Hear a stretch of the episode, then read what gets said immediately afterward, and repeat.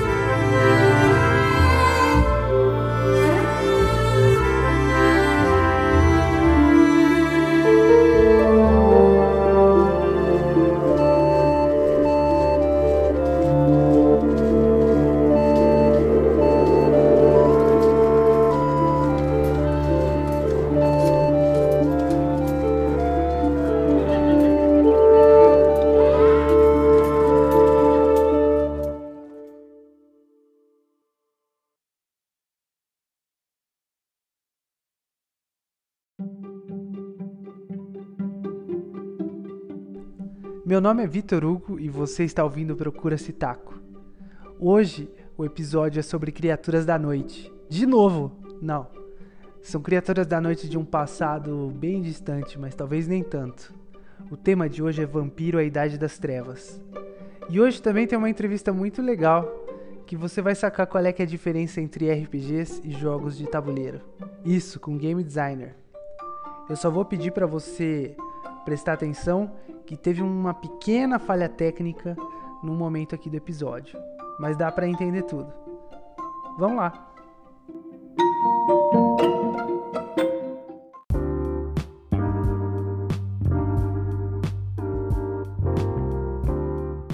Para nossa primeira entrevista, eu quis fazer um negócio diferente. Eu quis. Bom, o que, que eu estava pensando? Apareceram algumas questões nos episódios passados que me fizeram pensar muito na mecânica, o game design do RPG, se isso é importante ou não, se isso daí caracteriza um RPG ou não, em que medida isso daí é importante, né? E para isso, nada melhor do que chamar um game designer de jogos de tabuleiro, que entende de mecânica, né? O jogo de tabuleiro você precisa manjar da mecânica, senão o jogo desmorona. E assim, muito convenientemente, Uh, um dos meus melhores amigos é um game designer de jogos de tabuleiro, o Aron Guelfpalo. Bem-vindo ao Procura Citaco. Opa, tudo bem, Vitor Hugo? Muito cara, obrigado aí pelo bem. convite. Foi mal, cara. Não, que isso. Eu queria, assim, né, Aron, uh, primeiro de tudo, que você falasse para as pessoas como você começou a jogar RPG, cara. Bom, vamos lá. Primeiramente, obrigado. Já te atropelei um pouco para variar, né? obrigado pelo convite. É, é, um prazer estar aqui falando sobre isso. E parabéns Você sabe que todas as pessoas que falaram isso voltaram, né? Depois. É, eu tô esperando um cachê aí. Falaram que tem um cachê. voltaram assim, não no, no, daqui 20 episódios, voltaram no episódio seguinte. Então, cuidado. Opa, vamos lá. pessoal, como é que você começou? O que, que o RPG significa para você? Legal, ou significou? Cara. Eu acho que a minha introdução ao RPG foi um pouco às avessas. Mas eu explico. É... Lá na década de 90, estamos velho, né? Na década de 90, no comecinho da década de 90, eu morava num prédio e tinha um amigo nesse prédio, o Léo Trevelin. Um grande abraço pro Léo que me convidou para ir ao apartamento dele certa vez jogar um jogo de tabuleiro chamado Hero Quest. Ah, o Hero Quest. Exatamente. E eu me lembro que a gente passou a tarde inteira montando o setup daquele jogo, lendo as regras. E o que me chamou muito a atenção foi aquele tabuleiro, a caixa do jogo com aquele guerreiro, né, com ah, monstros e as pecinhas daquele jogo, um, um tabuleiro que tinha áreas de posicionamento. E enquanto a gente lia as regras, eu me lembro de, da ansiedade de querer logo jogar. Mas como é que isso funciona, né? Para onde que isso vai? Como é que esse monstro é, vai agir aqui no meio desse tabuleiro? O que, que a gente faz? Eu lembro dessa ansiedade que eu tinha por conta dessa novidade, que era um, uma fantasia, né? Medieval hum. ali, que eu, com a qual não estava acostumado ainda, é, e muito ansioso em saber como aquilo funcionava. Eu sei que o dia se passou, a noite chegou e a gente não tinha começado a jogar ainda. o que me deixou mais angustiado e ansioso, né? Hum. Mas aí eu cheguei a voltar na casa dele é, outros dias e a gente de fato é, jogou mais algumas partidas em cima daquilo. Depois desse jogo de tabuleiro, que ele é um jogo que chegou no Brasil em 93, né? Se eu não me engano. Então a gente está falando do comecinho da década de 90. Logo depois desse jogo de, de tabuleiro, o Léo também me apresentou dois livros jogos de RPG. E eu me lembro que quando ele me emprestou esse jogo, eu li numa sentada. Eu adorei o jogo livro-jogo, né? Você lembra qual que era ou não? Cara, não lembro. Eu não lembro. Você sabe que eu sou péssimo para nomes, né? eu não me lembro. Eu me lembro que eu devorei e aquilo é, foi uma coisa tão empolgante que nas logo depois, nas semanas seguintes, a gente combinou de fazer um livro-jogo. Então eu me lembro de estar hum. sentado na casa dele, a gente é, lá no quarto pegou um caderno e começamos a pensar, montar um esquema uma espécie de um diagrama, né, para o nosso livro-jogo que sairia dali. Mas obviamente aquele livro-jogo ficou só idealizado, a gente era muito novo ainda e foi uma empolgação inicial. E aí, muito tempo depois, graças a Vossa Senhoria, em 2001, eu fui. 2001. Fato, 2001, cara, olha só. Eu fui. Odisseia no espaço. Bem isso mesmo eu fui de fato introduzido ao que é o RPG, né? Um jogo de interpretação, um jogo, uma narrativa. O que eu, e entendi que o que eu joguei até então eram adaptações do que a gente entende pelo role, role game, né? Você, engraçado, você falou que começou no RPG pelas avessas, mas não sei se avessas, acho que foi pelas beiradas, né? Parece mais, né? Pode ser, pode ser isso mesmo, cara. As beiradas. Que louco. Outras formas, né? Porque geralmente o pessoal tem contato já com os sistemas, com os livros, com as revistas, né? Eu comecei uhum. pelo de tabuleiro, com que tinha que parte desse universo, e depois pelo livro-jogo, né? E em 2001, a seu convite, eu me lembro muito da, da história, me lembro muito da mesa de jogadores é, que estavam lá, o nosso querido amigo Marcos Vinícius, o irmão que vai aparecer Caio... nesse episódio mais tarde. Opa, aí sim, hein? o irmão dele, o Caio, e o Adriano, né? Nós quatro jogamos uma aventura de Star Wars, meu primeiro RPG de mesa. E, que louco. E foi muito legal, cara. Eu, eu me lembro, eu, eu tenho essa sensação dessas experiências marcantes, né? Mais do que o sistema, eu lembro da, da, das coisas que aconteciam, então dessa, desse desejo, né, da, da, minha ansiedade em ver a coisa acontecer no jogo de tabuleiro, daquela vontade de querer criar um universo do livro-jogo, e depois eu me lembro de várias partes da história desse jogo de 2001 que é, em determinados momentos, eu, eu me lembro que a gente era da Aliança Rebelde, tínhamos que invadir uma, uma base do Império, e tinha uma missão de resgate nessa base do Império, que era uma base escondida, né? E eu lembro que a gente tomou algumas atitudes ali que lembravam muito aspectos do episódio 4, né? Do, do, hum. do filme da, de Star Wars, né? E, cara, aquilo foi sensacional ao ponto de eu sair da sua casa. Eu lembro que ah, se você morava numa esquina, né? E eu me lembro uhum. que eu peguei a rua errada para ir para casa. E depois. de verdade. Eu tinha ido de bicicleta e eu me lembro que eu peguei a bicicleta, comecei a andar. E depois de eu ter passado uns sete quarteirões, eu percebi que eu não estava na rua certa. Eu peguei a rua errada, eu não estava indo para casa. E aí eu retornei até sua casa novamente, peguei a rua certa e fui. Tamanho foi a, a o êxtase, né, da, daquela aventura naquela tarde. Me lembro que começou às duas horas da tarde, a gente foi até umas seis horas da tarde de um sábado. E, hum. cara, foi sensacional. Depois dali, fiquei sábado, domingo pensando naquilo. E aí depois vieram outros convites e a gente jogou mais vezes ali. Foi muito bom. Que legal, cara. Que legal. e você lembra daquela aventura? Alguma coisa que aconteceu que, que, que você vibrou ou que você odiou? Lembro. Eu lembro que a gente, na base, quando a gente conseguiu entrar naquela base do Império, eu me lembro que a gente foi direto para a área de armamentos. Uh, a gente estava dividido em duplas, né? Tava o Marquinhos e o irmão dele, e eu e o Adriano.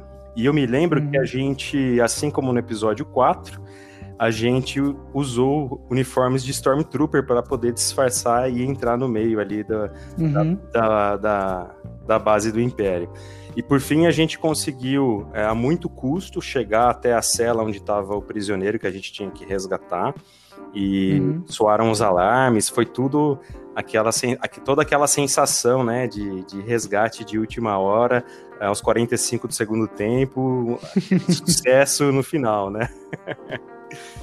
E, e, assim, né? É legal saber que, tipo, o seu primeiro foi o Star Wars, não foi, por exemplo, o DD, né? Que, tipo, muita gente entra pelo DD. Que coisa, né, cara? Exatamente. Foi bem diferente. E, e para você, assim, você mencionou Hero Quest, tipo, clássico, né? Você mencionou livro-jogo, e aí quando você jogou esse Star Wars, essas coisas voltaram na sua cabeça? Como é que foi? É, a associação não foi direta, né? Mesmo porque a ambientação foi muito diferente. Sim, sim. Mas o que, o que me veio à mente era. Eu lembro quando você me convidou para jogar RPG. Na hora, o RPG que eu tinha por base eram uhum. os jogos que existiam, né? De videogame. Então, uhum. aqueles jogos bem é, marcados de, de RPG. E principalmente o Hero Quest e o livro-jogo né? Eu falei, poxa, uhum. como é que isso vira um jogo de mesa? Porque eu lembro que eu tinha uhum. essa dúvida, né? Como assim a gente só pega um papel e, e a gente que fala, a gente que diz o que quer fazer, é a gente que dá a direção para onde a gente vai ou não vai? Como assim? Eu lembro que eu tinha essa. Você foi me explicando aos poucos e eu ficava nessa ansiedade: como que isso vai funcionar? Né? Então, uhum. a, a, não foi diretamente remetido, mas foi para mim é, o, o jogo, né, o Hero Quest e aquele, aqueles dois livros-jogos que eu li, eles eram referência para mim do que era RPG. E aí eu entendi que existia um outro universo de RPG quando eu joguei Star Wars pela primeira vez. Muito legal, cara. Fico feliz em ouvir essa história. Eu, tipo, falei pro Ernesto, falei pro Marquinhos, eu tô. Cada episódio que eu gravo com o pessoal, eu descubro uma coisa nova, assim, sabe? É, a culpa é sua, da, Dos meus... Não, mas é legal. Mas assim, é uma questão que eu preciso te fazer.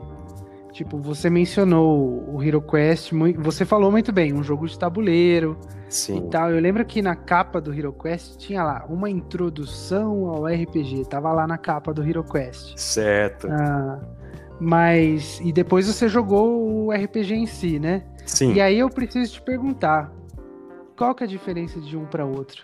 Você que desenvolve jogos hoje de tabuleiro? Certo.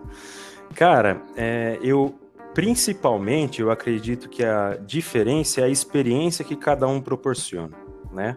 Hum. É, a gente tem aí... Eu, primeiro que os jogos de tabuleiro e o RPG, eles têm muitas semelhanças, né?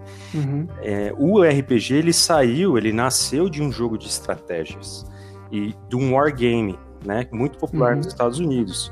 E o wargame, ele sempre foi muito conhecido por ter um, grandes discussões sobre regras, né? Eles ter grandes manuais, grandes livros que detalhavam regras, inclusive os encontros de, de jogadores de wargames, eles passavam a maior parte do tempo discutindo as estratégias. Então, os wargames, eles tinham essa questão da estratégia, eles, eles muitas vezes não eram um tabuleiro em si, mas era uma maquete, né, de war, uhum. em que eles reproduziam as, singularidades né, de uma determinada batalha. Existia uma questão uhum. do contexto histórico muito é, bem é, aparente ali, uh, e a ser seguido, né? E, e, muita discussão sobre as estratégias, as regras e outras coisas mais. O RPG, ele saiu um pouco daí, né? Aliás, saiu um pouco daí não, ele saiu daí de uma tentativa de flexibilizar essas regras, né? O Anderson uhum. e o Gygax, é, os dois começaram a flexibilizar essas regras, porque os dois eles faziam parte de clubes de wargames, eles eram totalmente embrenhados né, nesses jogos de estratégia e começaram a criar algumas coisas que para facilitar a interpretação dos jogadores e coisas para dar liberdade aos jogadores. E eu acho que essa que é a principal característica do RPG, a liberdade.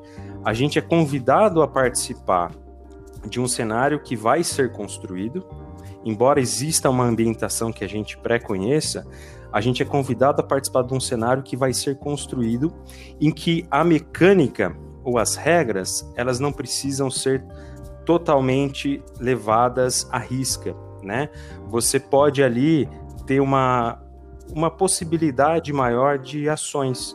Então, quando eu estou, por exemplo, é, em frente a um troll, né? Se a gente está num ambiente uhum. a um troll, é, eu não preciso pensar ali, bom, qual que é a classe de armadura do troll, qual que é a minha classe de armadura, qual arma que eu posso. Eu não, eu não penso isso. Eu posso simplesmente olhar para o troll e dar risada da cara dele. Uhum. Né? Então, eu sou convidado a participar dessa história dependendo do background do meu personagem que eu criei, uh, dependendo do rumo que eu quero dar para aquela história com os meus companheiros, né? Uhum. O RPG ele tem essa característica de um jogo coletivo, de um jogo que é compartilhado. Não existe uma disputa entre os personagens do, do, uhum. do RPG, existe um trabalho em conjunto.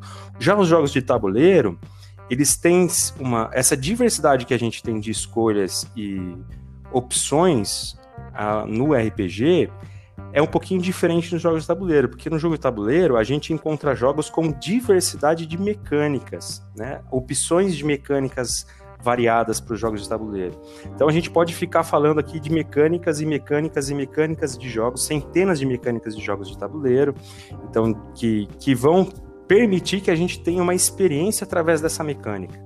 E eu entendo que o, o RPG ele nos permite uma experiência através de uma narrativa, de um contexto, de uma ambientação. Ele nos permite interpretar.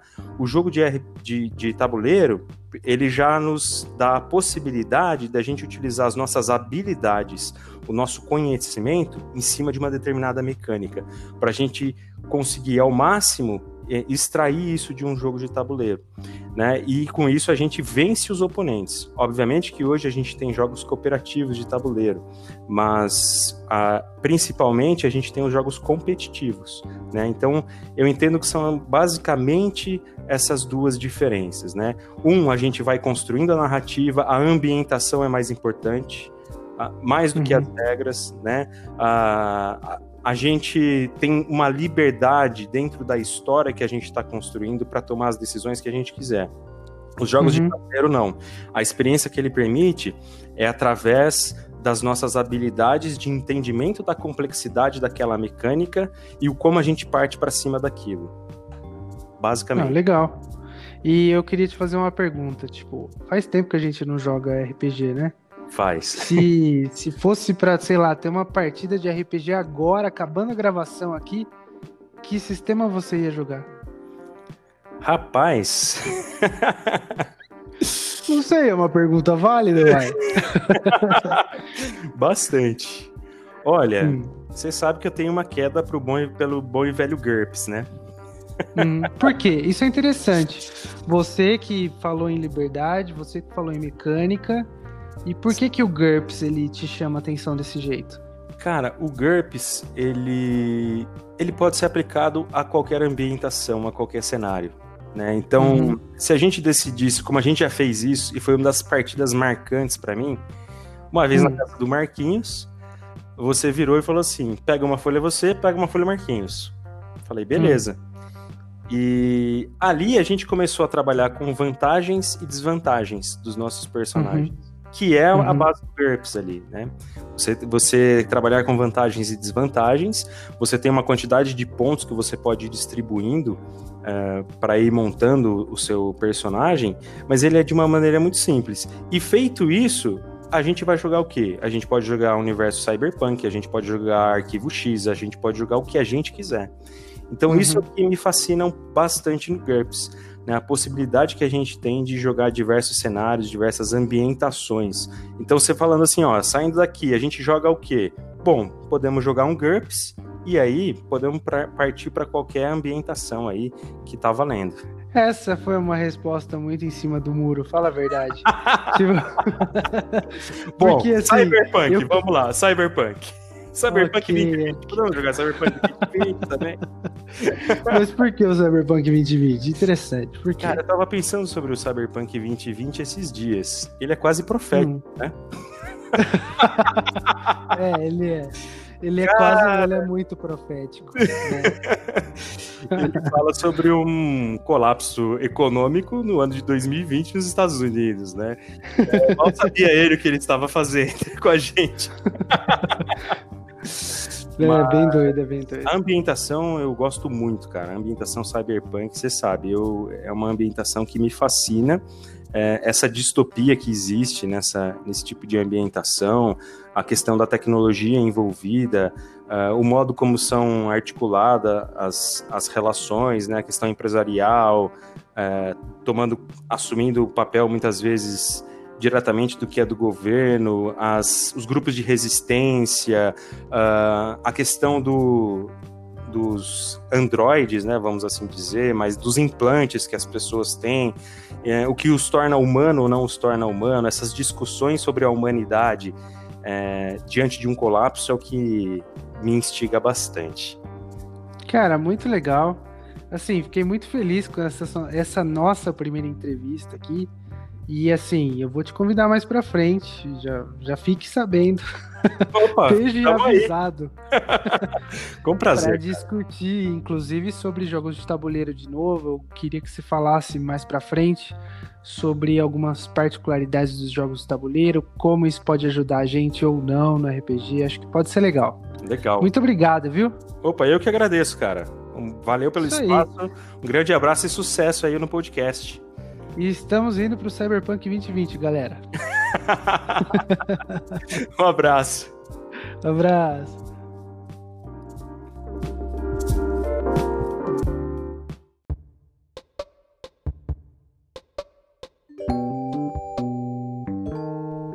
Hoje, nesse episódio, no bloco Atrás do Escudo, eu queria aproveitar uma deixa que foi dada pelo Ernesto no episódio passado, o Ernesto Gale que é meu jogador, mestre de RPG também. E se você não ouviu o episódio passado, acho que vale a pena você dar uma, uma conferida aí. O Ernesto ele contou que o processo dele para preparar aventuras, campanhas no RPG envolve um esforço ativo de imersão prévio. Então, por exemplo, ele assiste alguns seriados, lê alguns livros, ele busca outras referências para ganhar ferramentas na hora de propor problemas e desafios para os jogadores. Essa ideia é muito legal, assim, muito legal mesmo. É, querendo ou não, o RPG, sendo esse jogo em que nós todos contamos histórias, é muito difícil essas histórias surgirem do vazio absoluto, né? Uh, antes não havia nada, antes havia o vazio, né? Não é bem assim que funciona no RPG. É muito comum, desde do RPG mais famoso do mundo, é muito comum você buscar referências em outros lugares. Afinal, uma das motivações para você sentar em volta de uma mesa para jogar RPG é você fazer parte de uma história grandiosa, às vezes muito parecida com algum filme que você assistiu e você curtiu muito, ou então um livro que você leu e curtiu muito, ou então um, uma HQ que você leu e curtiu muito e gostaria de fazer parte daquilo ali, né? Essa é uma das motivações que existe aí no RPG. E não é à toa que uh, essa ideia de uma imersão prévia, ela vem sendo falada desde sempre, na verdade, no mundo do RPG, né? Uh, não é à toa que uma lista famosa de inspirações para que você, jogador ou mestre, queira entrar no espírito desse ou daquele jogo, você tenha que ler uma lista de sugestões para entrar no clima. Eu acho que a lista mais famosa que a gente tem é o Apêndice N. O Apêndice N uh, ele foi lançado no Guia do Mestre uh, para AD&D, a primeira edição em 1979, lá na página 224.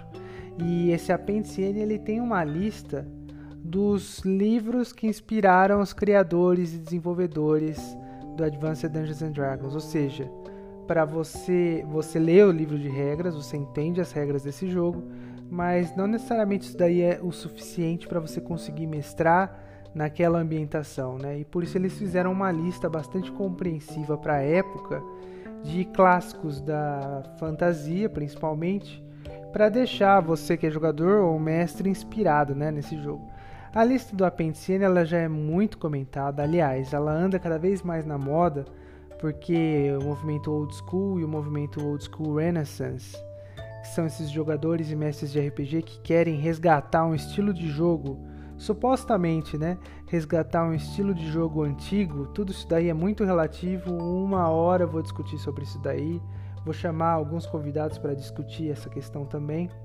Mas, graças ao movimento old school e ao old school renaissance, uh, tem esse movimento também de resgatar aquelas obras que estavam lá no apêndice N.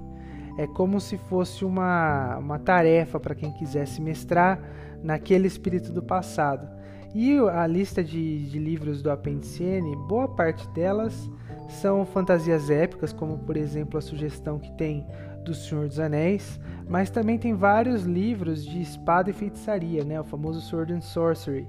Tem muita coisa legal nessa lista, eu não pretendo aqui me alongar nela não, mas por exemplo, você tem o, o Robert E. Howard que criou o Conan, o Bárbaro, uh, os contos né, do Conan, e é um, são várias narrativas, na verdade, de espada e feitiçaria muito legais. Uh, que serviu de inspiração justamente para essa primeira, essas primeiras versões do Dungeons and Dragons. No caso, eu estou falando do Advanced Dungeons and Dragons de 1979, né, a primeira edição. Um outro autor que está no apêndice N, também famoso pela, pelos seus contos de espada e feitiçaria, é o Fritz Lieber. Ele escreveu né, os contos do Fafnir e Grey Mouser, uma série longa, inclusive, dá para encontrar com facilidade por aí. E também é um clássico, né? Esses trabalhos todos do, do Fritz Lieber, eles, eles vão desde a década de 30 até a década de 90, assim, vários livros, foram lançadas algumas coletâneas desses contos que às vezes vale a pena dar uma olhada. Tem também na lista, não vou deixar de citar o Michael Moorcock, que escreveu o clássico né, do Elric de Meunibonet, uh, mostrando um anti-herói, na verdade, e como esse tipo de história poderia ser, não sei estopim, mas poderia ser o combustível legal para uma aventura de Advanced Dungeons and Dragons na primeira edição. Tem muita coisa na lista, tá? Tem o Tolkien, né, o, o J.R.R. Tolkien do Senhor dos Anéis, uh, várias Várias referências do Dungeons and Dragons vieram lá do Senhor dos Anéis. Uh, pelo menos inspirações diretas ou indiretas aparecem sim. E uma coisa interessante também na lista do apêndice N tá o Jack Vance. Jack Vance uh, também escreveu clássicos de fantasia, essa ideia da magia vanciana que se usa, se usava, né, nas, nas primeiras edições do Dungeons and Dragons que você precisava memorizar magia e tudo mais. Tudo isso aí tá lá no apêndice N. Eu só vou dar aqui um, como curiosidade, tem dois autores que são interessantes. Tem o Lovecraft, que escreveu, né, os contos do Cthulhu. É, é um escritor de horror, um dos mais famosos que tem. Ele foi inspirado pela mitologia do Lord Dunsany, que também está na lista do apêndice N. E tem também na lista o August Derleth. O Derleth ele ficou conhecido por continuar o trabalho do Lovecraft, principalmente os mitos do Cthulhu, depois que o Lovecraft, o Lovecraft morreu. Assim, muito legal. Eu acho que vale a pena se você estiver esperando uh, querer experimentar, na verdade, né, uma, uma um jogo de espada e feitiçaria. A lista do Apendicene é muito interessante. Eu recomendo ela como um exercício de imersão que, que os jogadores e os mestres deveriam ter antes de produzir suas aventuras, né? O mestre ele precisa ter ideias antes de pensar na sua aventura. Às vezes, como ele tem que lidar muitas vezes com o improviso, às vezes é legal quando ele tem essas ferramentas na mão que ele tira de um filme, que ele tira de uma série, ele tira de uma história em quadrinhos, ele tira de um livro. Então tudo isso daí é muito interessante. Se vocês procurarem qualquer livro de RPG, geralmente tem a sua lista, a sua bíblia de referências, né? E fazendo um comentário, um paralelo, a quinta edição do Dungeons and Dragons, que é a edição mais atual, ela não tem um apêndice N, mas ela tem um apêndice E, que é leitura de inspiração. Não sei como ficou esse apêndice em português, porque a minha versão do D&D é em inglês. Mas a lista ela foi ampliada, né? A gente tem que lembrar que conforme o Dungeons and Dragons ele foi avançando ao longo dos anos, né, ele já está aí com a sua certa idade, cada vez que ele foi avançando, essa lista foi aumentando cada vez mais. E as adições dessas listas, uh, do original até hoje que a gente está no apêndice, a gente percebe como Dungeons and Dragons ele mudou muito, ele uh, tem novas caras hoje, né? Pelas referências que estão nessa lista. Por, exemplo, eu só vou mencionar aqui no apêndice uh, alguns autores que eu achei muito curioso tá nessa relação. Uma delas, por exemplo, é o livro do Novo Sol, ou a, a, os livros do Novo Sol. Na verdade, é uma série de livros do Gene Wolfe, uh, que, assim, é inclusive um dos livros que inspirou no Menera. É um livro que mistura fantasia e ficção científica de um jeito que fica difícil pensar no, em fronteiras né, entre esses, esses, dois gêneros. E é muito curioso ver o Gene Wolfe estar tá na lista de leitura de inspiração para o Dungeons and Dragons a quinta edição, que é algo que não estaria nas, nas edições anteriores. Isso eu acho muito interessante.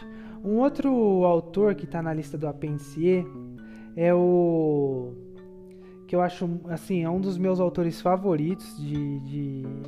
ele é, é, difícil inclusive colocar ele num desses subgêneros ele mesmo resiste isso né que é o China Mieville e a sugestão que está aqui no apêndice é Perdido Street Station. Uh, e assim, é, e assim, ele está inclusive uh, a referência que fala e os outros, uh, os outros romances do Baslag.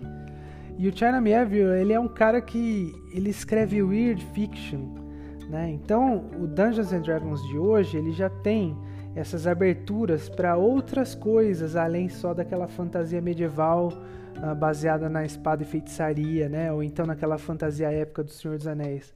Hoje já tem espaço para Gene Wolfe com a sua ciência. Hoje tem um espaço para o China Mieville uh, com o seu Weird, né? Isso eu acho muito interessante como é que essas listas elas foram sendo atualizadas, incorporando evidentemente autores contemporâneos, né? E essas listas, na minha opinião, elas são um excelente ponto de partida se você quiser continuar o seu ofício de mestre, né, na verdade. E eu só fui ler O Senhor dos Anéis, isso daí há muito tempo atrás, numa galáxia muito distante, antes de ter saído os filmes, por conta do RPG. Na época eu mestrava o Advanced Dungeons and Dragons, a segunda edição, que eu já mencionei aqui num episódio. Uh, e para buscar inspiração, eu fui ler O Senhor dos Anéis. Sempre curti ler muito Conan, o Bárbaro. Sempre achei muito legal esse tipo de, de ficção, porque esse tipo de ficção dava, às vezes, uma ideia ou outra que você podia incorporar. Né? Como o Ernesto mesmo lembrou no episódio passado, a gente não tem né, essa disputa pelos direitos autorais na hora de pensar a criação de uma história. Né? Se a gente for pensar na, na criação de uma narrativa, ah, as ideias elas estão por aí, inclusive na mitologia. Acho que é muito feliz desde o apêndice N lá atrás, assim, as outras edições do, do Dungeons and Dragons, incorporar, por exemplo, o livro de mitologia, o livro de ouro da mitologia do Bullfinch. Porque a mitologia também é um prato cheio se você quiser se inspirar para construir as suas histórias. Para dar um exemplo pessoal, na época que eu estava mestrando uma campanha de Planescape para Advanced Dungeons and Dragons segunda edição, assim, era um foi na verdade uma das campanhas mais desafiadoras para mim, porque Planescape é um cenário muito desafiador, né? Você não está preparado para. A verdade é que você não está preparado para o Planescape. Você precisa uh, beber, né, de várias fontes para ter as ideias, né, os gatilhos, os ganchos do, dessa, dessas aventuras. E para mim, nessa época, o que foi fundamental foi ler mitologia de várias partes do mundo. Foi essencial, assim, ter conhecido, é, lido e relido essas mitologias, mitologia egípcia, germano-escandinava, mitologia grega e de outros lugares do planeta, para conseguir ter ideias criativas na hora de fazer a minha campanha de Planescape. Então aqui fica a minha sugestão no Atrás do Escudo, que procurem essas listas. Geralmente os RPGs eles têm uma lista de, de livros de inspiração. Uh, o Numenera, o Monte Cook, ele deixa bem claro logo na introdução que ele teve a ideia para fazer o Numenera depois que ele terminou de ler o livro do Novo Sol do Gene Wolfe. Ou seja, essas leituras que eles indicam no, nos livros de RPG não são só ideias para você ter ou ideias para você conhecer e, e, colocar nas suas aventuras, mas também são os gatilhos que os próprios desenvolvedores às vezes usaram para criar aquele jogo, aquele sistema. Por isso que vale muito a pena você dar uma procurada. Às vezes eu sei que não é uma, principalmente quando você é jogador, eu conheci muito jogador que, por exemplo, passava reto por essas sessões desses livros, né? Não, não tinha interesse, ah, incumbindo incumbindo um mestre né, de, de, desenvolver a narrativa. Mas na verdade, dá um tempo, para lá, vê que você vai ter muita coisa interessante ali escondida que, que vale a pena pensar nesse seu trabalho de imersão. Tudo bem? A gente continua na semana que vem. Continuando com o nosso episódio,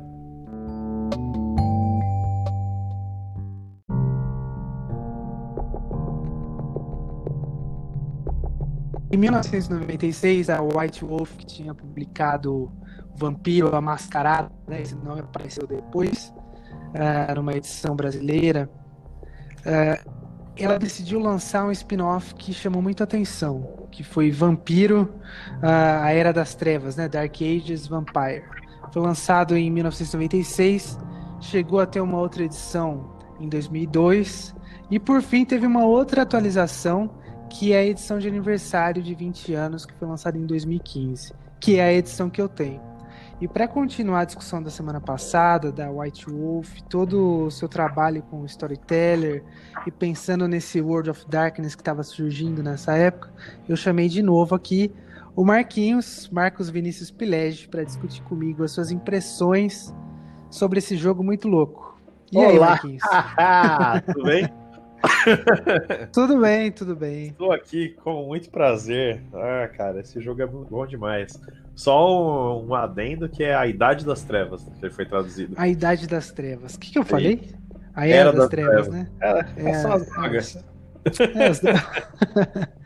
Bom, a primeira edição do Dark Ages, ela era baseada na Europa medieval, em uhum. 1197, né? Que é tipo aquela época das cruzadas, uh, que estavam, né, é, era um assunto meio complicado. A segunda edição do Dark Ages foi para 1230 e a edição que eu tenho deu um salto aí para 1242. Olha e, só. Marquinhos, qual que foi a sua edição assim de de a que você pegou e qual você se você conhece as outras, se você curte uma mais que a outra, o que, que você acha disso?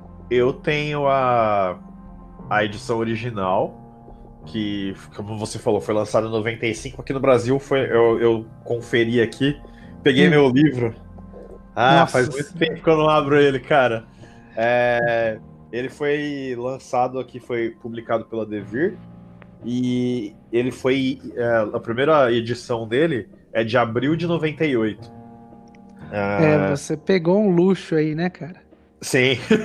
e olha só uma coisa, cara, eu não lembrava disso. Aqui hum. na, na, na contracapa, na verdade nas, não é, chega a ser a contracapa, né? Na primeira folha, que tem a, a, onde tem todas as informações de lançamento, etc. Então, ele tem aqui a dedicatória. E hum. eu vi agora que esse livro foi escrito pelo próprio Mark Reinhagen, que a gente falou, Kevin Nassau, Jennifer Hartshorn, não, Hartshorn e Ethan Scamp. É, e foi baseado na concepção original do Mark Reinhagen e a dedicatória para o C.S. Lewis. Eu não lembrava disso. Tá, que doido. Tá aqui, para C.S. Lewis, medievalista, filósofo e autor de fantasia. Que Muito massa, legal. cara. E, aliás, aproveitando, o Victor, nessa página aqui já traz aquele negócio que a gente conversou um pouco na, no episódio passado. Hum. Então, então, assim, ó, tá assim, advertência. Aconselha-se cautela ao leitor. Os temas e assuntos descritos nesse jogo podem ser perturbadores para alguns. Tem mais, né? Daí ele fala que apesar do propósito não ser o de ofender, a utilização do vampiro como uma metáfora e, e instrumento de narrativa pode ser mal interpretada. Para deixar bem claro, vampiros não são reais. Sua existência está limitada somente ao que eles nos ensinam sobre a condição humana e sobre a fragilidade e o esplendor que chamamos de vida. Nossa. E, assim, você, a gente jogava o Vampire juntos, né? Uhum. E, tipo, eu não sei, em 98 a gente já jogava quanto tempo Vampire? A máscara, a mascarada lá. Ah, uns cinco anos, talvez. É, eu ainda tinha minha minha edição do Vampiro. Pra, assim, eu não lembro se eu contei no episódio passado, mas eu acabei vendendo meu Vampiro à Máscara. Um negócio que eu me arrependo até hoje, assim, né? Porque é Aquela, aquele de capa mole ainda, inclusive. então, cara, e, e esse livro, assim, ele foi muito chocante para mim. A gente falou no, no episódio passado o impacto que foi naquela época. As ilustrações eram muito diferentes de tudo que tinha, né? Porque você tinha, de um lado, GURPS que tinha aquelas ilustrações que é legal, preto e branco e tal, só que algumas eram bem, bem bobinhas, né? Do Sim. outro lado, você tem as ilustrações da TSR com Advanced Dungeons and Dragons, tudo é, pintura a óleo, dragões no Dragonlance, essas coisas todas. E aí você ia pro vampiro, a máscara, tudo em preto e branco e uma qualidade na, na arte fantástica, assim, né? Era totalmente diferente, né? Uhum.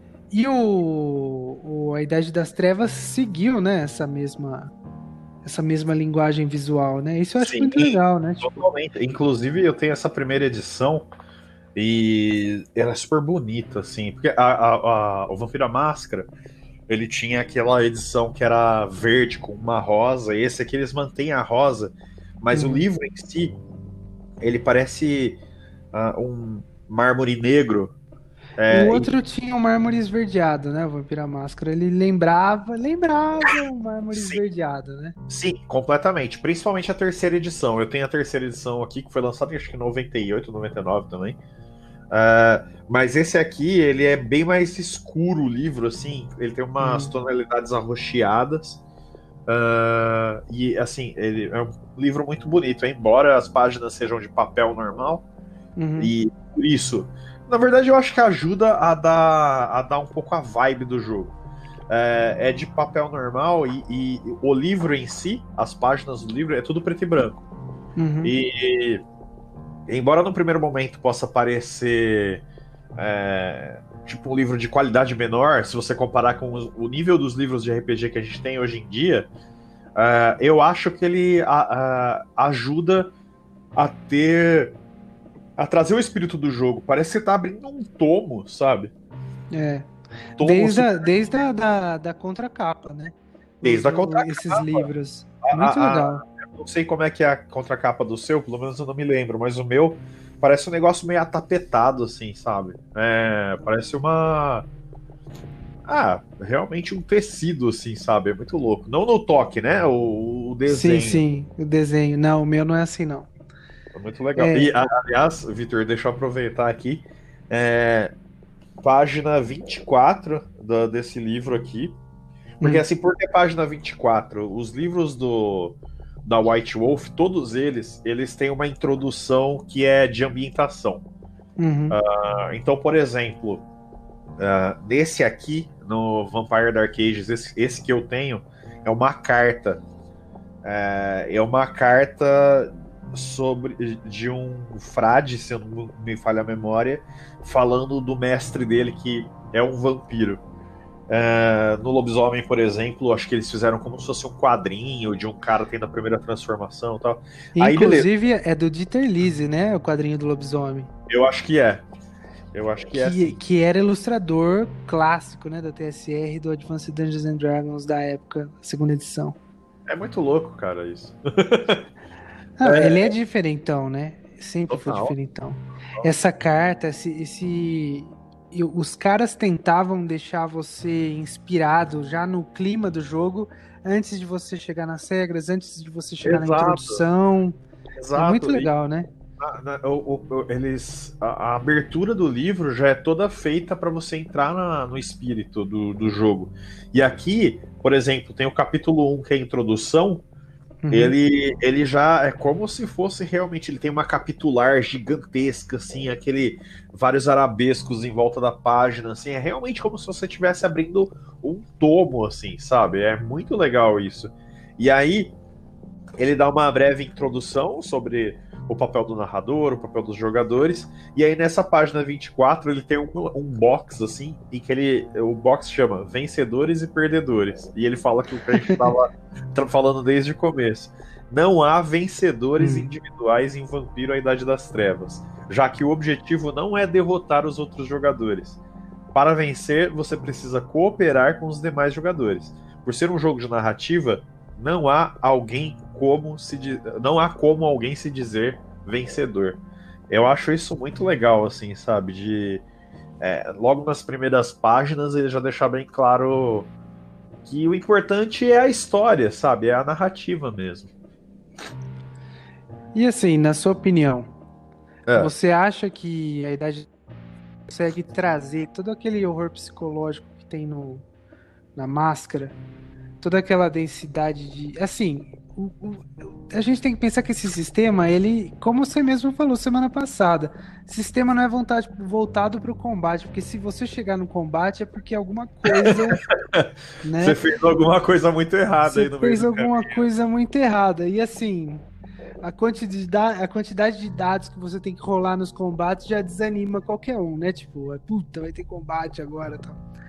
É, mas você acha que a Idade das Trevas conseguiu trazer aquele espírito da máscara, só que nesse tom mais medieval, medievalesco? Sem, sem sombra de dúvidas, eu acho. Aliás, eu acho que a, a época ela, ela se encaixa com uma luva, porque é, de certa maneira a Idade das Trevas ele é uma é, a Idade Média, né? a Idade das Trevas, ela é uma, uma um momento histórico nosso e que que a gente pode dizer que, que ele era terrível. Sim. Uh, então existia, existia um negacionismo, obscurantismo. A, a gente teve um conhecimento que a gente não perdeu, mas ficou convenientemente recolhido durante essa época. É, uhum. e, e, assim, era uma época de muita superstição. É, e era uma época. Então, por exemplo, se hoje, é, dentro, mesmo dentro da ambientação, você achar que uma pessoa não vai acreditar, de repente, que uma outra pessoa é um vampiro, porque fala assim, ah, vampiro, isso aí é história, sabe? Uhum. É, na Idade das Trevas é a época que os caras acendiam a tocha para ir atrás do vampiro, sabe? E, e, é uma, e, é, e é um momento que eu acho que ele implica é, muita, muitas das dificuldades, as dificuldades que você vê na, no, na época contemporânea, só que com muito menos das facilidades. Então, por exemplo, você é um vampiro, você é uma criatura que é, vive à noite, certo? Você é notívago por natureza, o sol é venenoso para você. Então, hum. você a, toda a sua vida se constrói à noite numa época em que as pessoas não estavam fora de casa à noite, sabe? É, então, e só isso já, só o, o, a, o processo do vampiro se alimentar na Idade Média já é um grande desafio, porque as pessoas não estão em casa. e, é, e, e, mas assim, ao mesmo tempo, era uma época escura fisicamente, né? Existia pouca luz. A sociedade estava muito esparramada em feudos e, e reinados distantes e tinha pouca gente efetivamente. E é aquele negócio, né? O cara acordava quando o sol nascia e ia dormir quando o sol se punha. É, uhum.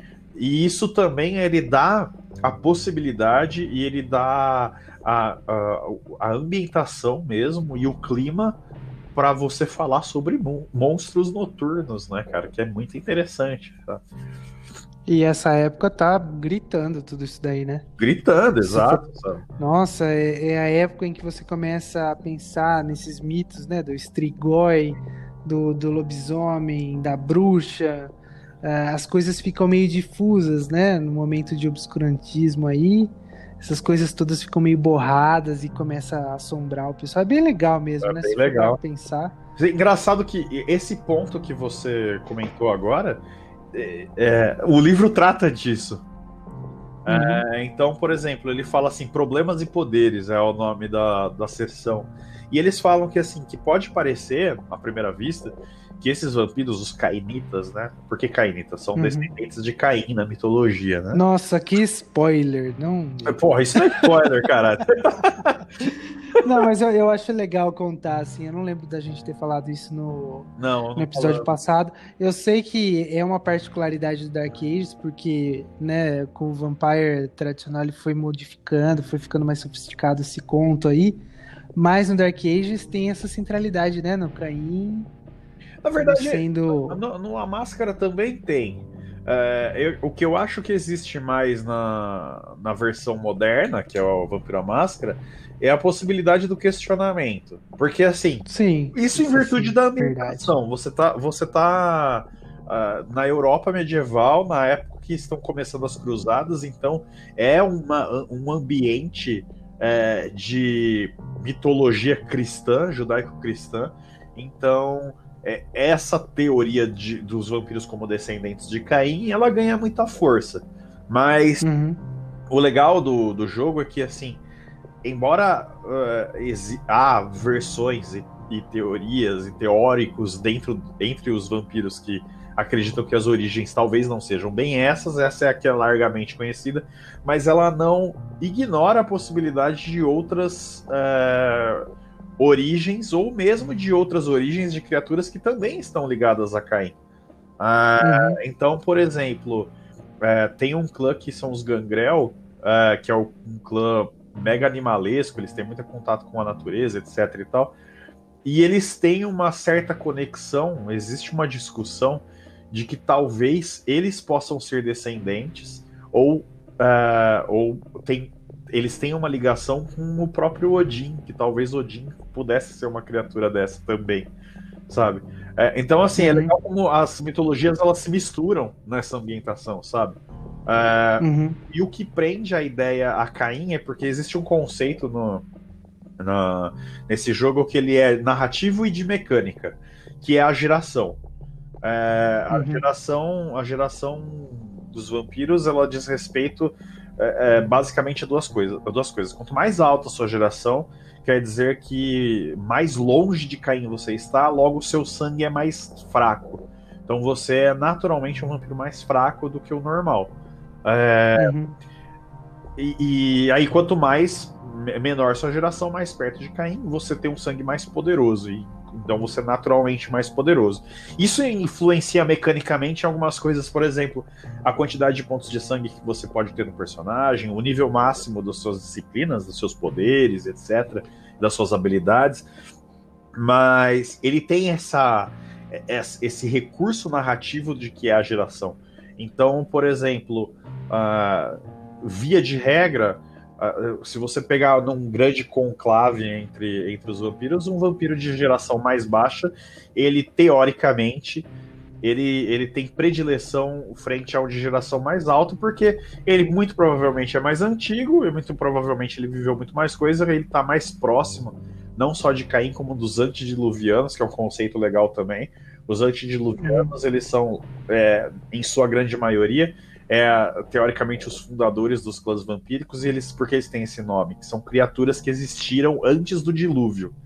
E aí, Uhum. claro que tem a mesma coisa, tem as mesmas discussões de se existiu de fato dilúvio, sim ou não, enfim. Tem um monte de coisa a, a falar sobre isso. Mas assim, eu acho legal que essas mitologias elas acabam se misturando umas com as outras, assim, sabe? Isso eu acho Uhum. bem, bem legal mesmo.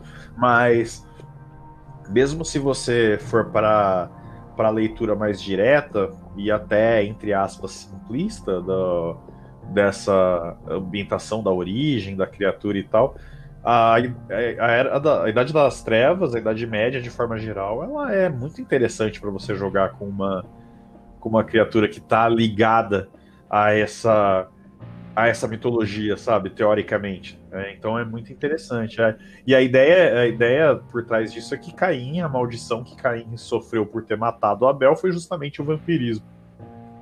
É, ó, tem que lembrar, né? Tipo, o vampiro nesse jogo ele não é um demônio, né? Tipo, ele foi um ser amaldiçoado, né? Tipo, Exatamente, é, tipo, é uma, é uma maldição. É, tem uma. Tem um, um, um livro de ambi- ambientação do vampiro, que é o livro de Nod. É, é que é um livro super mitológico também, e que lá você consegue pescar de onde Caim tirou, entre aspas, algumas habilidades, ou por que que, por exemplo, é, os vampiros são alérgicos, entre aspas, ao sol, sabe? De onde, de onde vem Uhum. de onde vem essa maldição? Por que, que ele precisa sobreviver de sangue?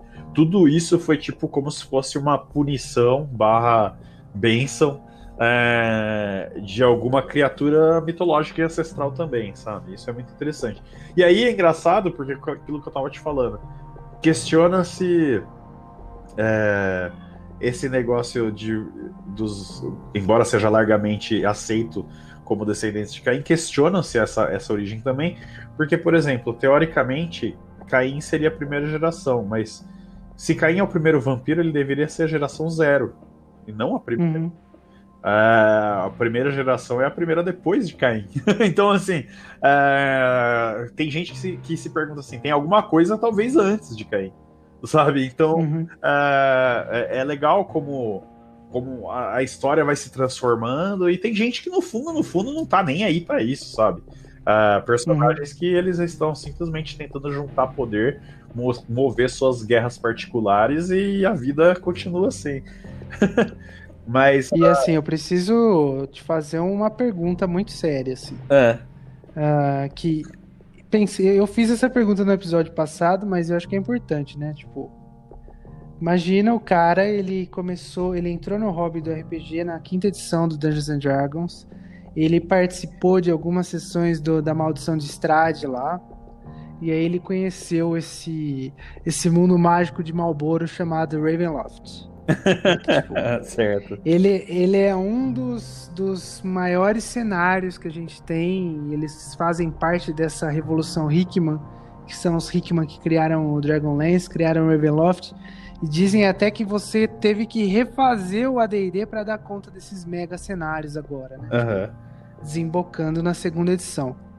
E aí, tipo, surge o Ravenloft, surge Baróvia, no, na segunda edição do Advanced Dungeons and Dragons surge os Domínios do Medo, uh, que a gente até comentou semana passada, né? O Strade von Zarovich, que é um nome infeliz que deram pro, pro vampirão lá, ele seria o equivalente do, do Draco. Não, sério, gente, uma hora eu vou falar sobre o Ravenloft aqui. Apesar de eu gostar de Ravenloft, eu acho que tem alguns problemas sérios aí. Ele tem algumas cafonices tipo, irreverentes, assim. Tem algumas cafonices irreverentes, é. Isso daí é inevitável, né? Apesar de ser um cenário super legal, super esquisitaço pra, pra Advanced Dungeons and Dragons, o D&D e tal eu, bom, uma hora a gente fala sobre Ravenloft. O que eu queria te, te perguntar é o seguinte: o cara conheceu esse mundo dos vampiros no RPG pelo Ravenloft.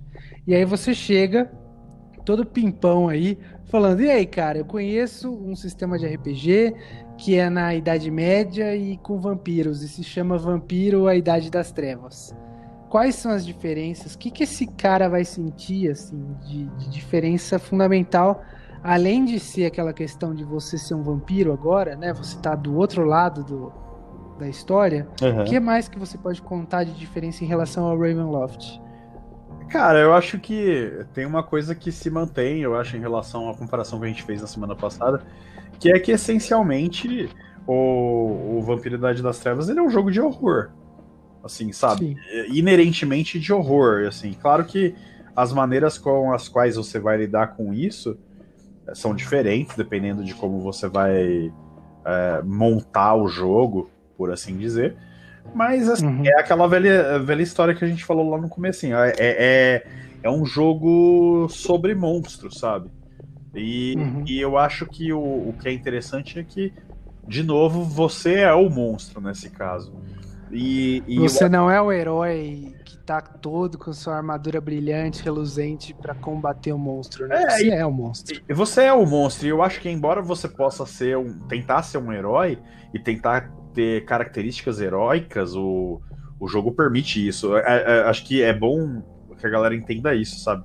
Não é um jogo que você precisa ser um assassino louco e, e sanguinário, sabe? Muito pelo contrário, o interessante do jogo é você tentar lutar contra essa besta interior para eh, não se tornar esse, esse assassino desmiolado. Então, é, é um jogo muito mais psicologicamente complexo do que do que você jogar um Ravenloft, por exemplo, que é de novo, assim, sabe? Você pegar é, é, é pe pegar a tocha e ir atrás, e sua espada e ir atrás do, do Strade. Acho que aqui a pegada é muito diferente. E o fato de ser na Idade Média, como a gente estava falando, impõe-se uma série de dificuldades para você ser uma criatura como essa. Desde dificuldades mais simples, como por exemplo, as cidades são menores, simplesmente tem menos gente, sabe? Na cidade. Uhum. Até como, como a sociedade funciona nessa época, é uma coisa que impõe é, é, muita dificuldade. Então eu acho assim, eu acho que os desafios em geral. Eu não tô falando que não dê pra fazer isso em ADD, e DD e no Ravenloft. Claro que dá. Mas, inerentemente, os desafios de um jogo como esse são muito mais psicológicos, muito mais. Pra falta, na falta de palavra melhor, muito mais intelectuais do que você simplesmente rolar dado e, e usar uma pro proteção e tentar matar o grande vilão, sabe? O jogo é mais Sim. complexo do que isso. É um jogo em que, teoricamente, o vilão, o, o, o, potencial vilanesco tá dentro de você mesmo. Você tem que aprender a lidar com isso. E aí, inclusive, evitar é, isso. Então, é, é o que eu li lá no começo, eu acho que se, que se mostra aqui mais é, fortemente, que é, é, é um ensinamento e é um, um estudo sobre a condição humana e, e, sobre a fragilidade do que, pode, do que é a vida, sabe? Do tanto... É muito louco, cara. É, Esse jogo é muito louco. É muito louco. Porque cara. imagina, você pode ser o jogo ele até te deixa as brechas para você ser um para você ser herói ou se você quiser pensar numa situação de moralidade em que você tem essa essa possibilidade de ser o herói, mas você tem que lidar com esse paradoxo maluco que é o beijo do vampiro, né, cara? Exato. Que é quando você tá em contato com outro ser humano, só que você tem que matar ele e beber o sangue dele pra, pra não morrer, né? É muito é. louco, cara. Como é que funciona isso? E, e, assim, você pensa no tipo de personagens que você pode é, criar numa ambientação como essa. Então, por exemplo, a gente tá falando de uma época em que é, a, a, a, gente tava começando a ter as cruzadas. É, então, é, você pode ter sido um cara, um exemplo de um personagem. Você pode ser um personagem que era um cruzado. O seu vampiro era um uhum. cruzado. E é, era um cara que, por exemplo, ele poderia ter uma fé muito forte na cristandade, ao ponto até de você pegar uma vantagem que tem, que é a fé verdadeira, que é a fé de verdade, e você pode ser um vampiro com isso. Como é que você lida sabendo que você é, dentro da mitologia que o seu personagem acredita, você é o inimigo, sabe? Você é a criatura amaldiçoada. Como você lida com isso psicologicamente? É mais complicado do que você sacar uma espada e partir para cima do monstro, entendeu? É, eu acho que o interessante desse jogo é isso. E, e, por isso que eu acho legal que os caras falam é, logo no começo do jogo. Assim, cara, isso aqui. É, assim, pode ser perturbador, pode ser complicado. Então, se você não tiver a fim de enfrentar, melhor você nem jogar, entendeu? É, porque é.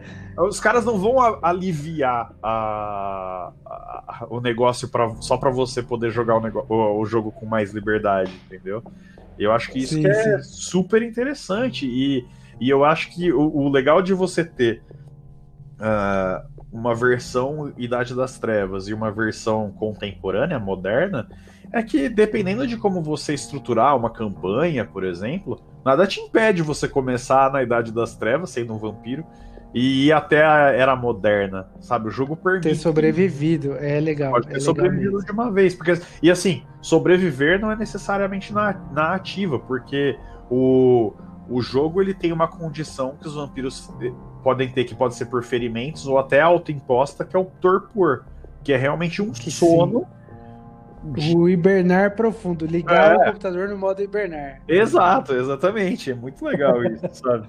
Então, assim. E eu queria. Não, pode falar, desculpa. Não, é eu ia dizer, tem aquele negócio que a gente estava discutindo antes, que são as dificuldades uh, físicas, as dificuldades da, da sociedade. Então, por exemplo, é, é, naturalmente, os vampiros da Idade das Trevas, eles são, como a gente estava falando no negócio da geração, eles são de gerações mais, mais baixas. Então, em tese, você poderia dizer que eles são mais fortes, mais poderosos, em tese. É, só que tem uma coisa: pensa nas desvantagens que a gente estava falando. Cidades são menores, uhum. é, você tá vivendo em feudos em que todo o rosto é conhecido, uma pessoa Todo só, mundo se conhece. todo mundo sim. se conhece, Você conhece o é moleiro, você conhece o taverneiro, você conhece o padre, você Exatamente. conhece o fazendeiro e tal. Não tem segredo num, num vilarejo desse. E mesmo à noite, mesmo à noite, tipo, as casas estão sendo. São casas que têm uma possibilidade de pegar fogo fácil.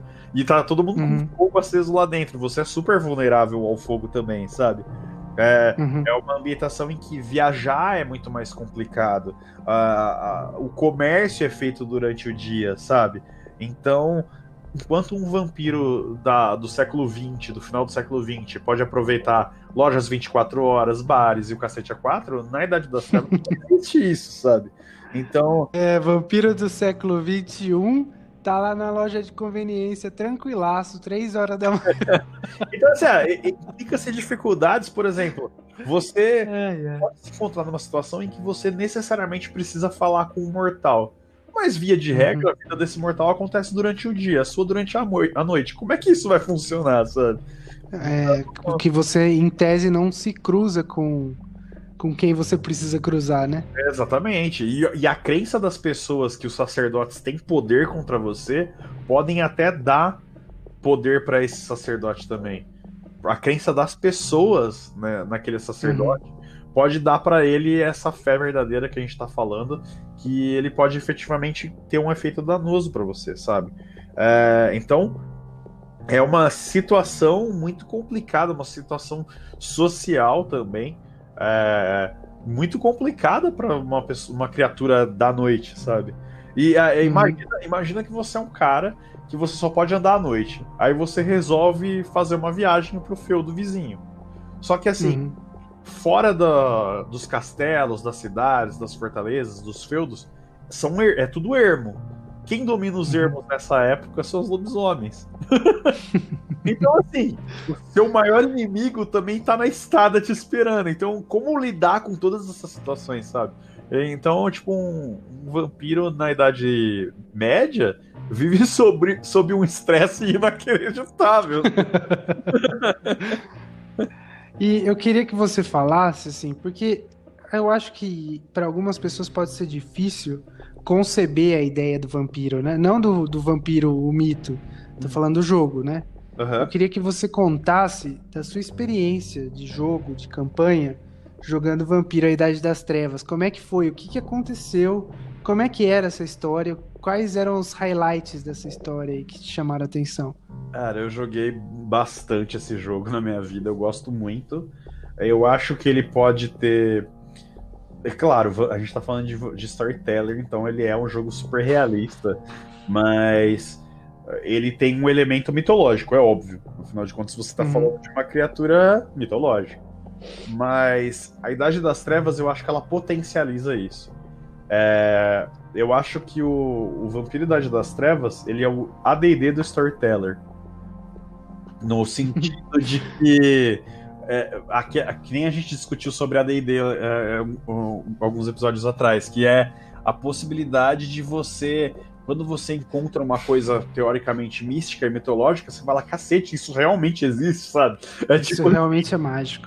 isso realmente é mágico, ao ponto de, tipo, eu acho que você pode fazer até, pensando numa campanha, o cara pode fazer uma campanha em que ele pode até incluir a experiência do abraço, eles chamam do abraço, né? O, Uhum. o ato de transformar. A experiência do abraço, porque isso é, por si só, pode ser algo interessante, sabe? E, Sim, sim. e eu acho que isso funciona tão bem. ah, eu joguei algumas campanhas e talvez uma das campanhas mais interessantes que eu joguei foi um amigo meu que mestrou. E o cara, ele tem um conhecimento muito foda de história, sabe? E, e de literatura inglesa em particular.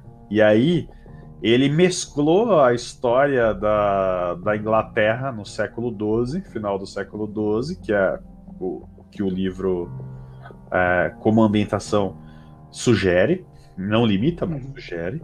É, e ele mes- mesclou isso com algumas lendas típicas da, da, da, da Inglaterra também. Então, por exemplo, a gente te- se, se encontrou em momentos em que a gente estava lidando com alguns elementos da, da mitologia arturiana. É, uhum. A gente encontrou, é, fazia parte da história do meu personagem, inclusive. Ele tinha tido contato com uma, um cara, um, um, o meu personagem em particular, ele era o mais velho do vampiro mais antigo que tinha ali. O Magnus MacLeod era o. Quase isso. mas ele. Não, mas ele, assim, pela ambientação. O, a, a, o, esse cara, ele fez assim. A gente montou a estrutura da campanha. Ele explicou pra gente como é que era, como é que era o ambiente, deu o panorama histórico para nós. E ele falou assim: aí vocês criem seus personagens. Com base nos personagens de você, eu vou dar uma característica, entre aspas, bônus para cada um de vocês. E aí, uhum. tipo, como eu fiz um personagem muito linkado a alguns elementos da história, vou falar abertamente. O meu personagem conhecia o Robin Hood. é, justo. Justo, né? É, então ele a gente combinou que ele seria o vampiro mais velho. Daí ele falou: agora a gente precisa trabalhar como é que vai ser esse vampiro. O que, que isso quer dizer, né? Ser mais velho. Uhum. Ou na prática era um cara que já estava vivo há muito tempo, ele já tinha vivido em Roma. Uh, ele tinha vivido em Cartago, na época que Cartago era, era uma potência. Existia. Existia sim, sim. potência. Uh, porque uh, essas duas cidades, Roma e Cartago, elas eram controladas por dois clãs vampíricos rivais. Isso é muito interessante na ambientação. Então, enfim, ele fazia parte disso tudo. Então, ele, ele foi mesclando elementos da, de mitologia anglo-saxã, mitologia bretã com história, que se passou majoritariamente na, na Inglaterra. A gente teve é, momentos em que a gente foi até a França no jogo, mas majoritariamente na Inglaterra. Então, por exemplo, um dos personagens que ele usou, que ele transformou num vampiro, foi o Galahad. Uhum. é, legal. Então, assim, é, é, como eu falei, é um, é um jogo realista, mas que ele permite isso, porque a ambientação permite isso, sabe? De, desde o Vampiro à Máscara, né? Já permitia essas entradas, né? Lembrando que a gente falou disso. Sim, totalmente. Mas no Vampiro e Idade das Trevas eu acho que ainda mais, sabe? Porque é aquele negócio que a gente tá. Como a gente falou do ADD, a lenda ganha mais ainda característica de lenda. Então, por exemplo, qual que era a prova de que o meu personagem tinha conhecido Robin Hood? A minha palavra, só isso. Entendeu? Uhum. Tipo, eu não tinha uma fotografia com Robin Hood. Você não tinha uma selfie com o Robin Hood? Selfie, o Robin Hood já tinha morrido nessa época, entendeu? Então, assim, uhum. tem essas características que a gente pode trabalhar dentro desse jogo. Então, foi um jogo super interessante é, que a gente pôde jogar durante anos. Essa campanha ela foi evoluindo, evoluindo, evoluindo e ela conseguiu misturar parte mística a parte a, a, a acontecimentos reais da história da Inglaterra, por exemplo. Então eu acho que é, é, são motivos que o jogo te proporciona que são muito interessantes e que eu acho que vale a pena sempre a gente estar tá disposto a aproveitar, digamos assim. Olha, eu queria te agradecer de novo. E assim, eu para mim, o termômetro da entrevista, quando eu acho que tá legal, é, é quando eu fico com vontade de jogar de novo, ou eu fico com vontade de jogar o sistema novo. Tipo, eu, eu, estou com vontade de jogar esse negócio muito em breve. Então, muito obrigado pela entrevista, viu, Marquinhos? Estamos aí. Eu também é... quero jogar. Pô, é muito legal, cara. É eu acho que legal, tem muitas cara. possibilidades aí. Eu não sei se motiva alguém aí que tá ouvindo. Se você que tá ouvindo e já jogou Vampiro a Idade das Trevas, manda sua mensagem de voz, manda mensagem de texto, conta como foi sua história que isso é muito legal a gente compartilhar e tal. Pô, valeu, viu, cara? Tamo junto. Vamos jogar. Cuidado com a noite. Esse jogo é muito bom, cara. A gente tem que mais aqui jogar mesmo. É isso aí. E, e assim, vai pela sombra. Ou não. Ou não, né? tchau, tchau. Falou.